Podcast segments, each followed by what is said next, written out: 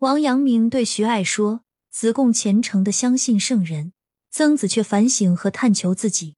相信圣人固然不错，但懂得时时反省自己、探求理解的更深刻更为重要。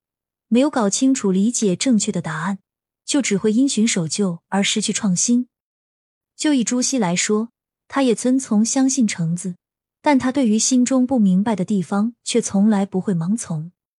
由此可见，王阳明不赞成人们过于崇拜圣人，认为这样容易禁锢自己的头脑，在因循守旧中丧失自我思考的能力。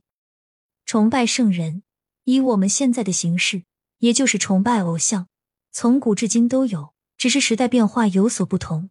以传统的儒学思想而言，更多的是比喻人们心中具有某种神秘力量的象征物。以本质上说。偶像最大的魅力就是能够带给人效仿之外，更多的是在精神方面给予无形的力量，可以提升积极作用，但也有可能导致盲目崇拜，迷失自己的自我意识。崇拜偶像是为了树立一个榜样，进而完善自我。被视为偶像之人，他们自身的成就为世人树立榜样，并非独占鳌头，而是希望后继之人能够超越自我，并能够创新。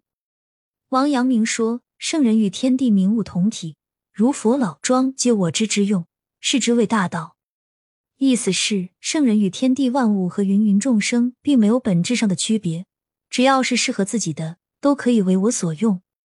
选择和取其精华的偶像崇拜，才可以铺平成功的人生道路，激发出对后世有益的人生智慧。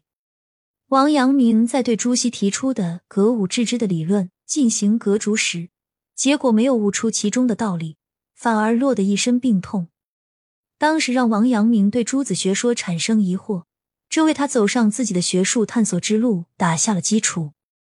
因此，对于圣人和偶像，我们要取其精华，而去其糟粕的欣赏和借鉴，以其作为我们学习的榜样，激发前进的斗志，实现智慧的解脱。不能过分的崇拜圣人。使得自己的思想和行动以及丰富的创造力受到束缚，成为圣人思想下的心灵奴隶。非常感谢您的收听，欢迎您一起来学习一代圣人王阳明的智慧。欢迎订阅、点赞、评论，与我进行互动哟。我们下一集再见。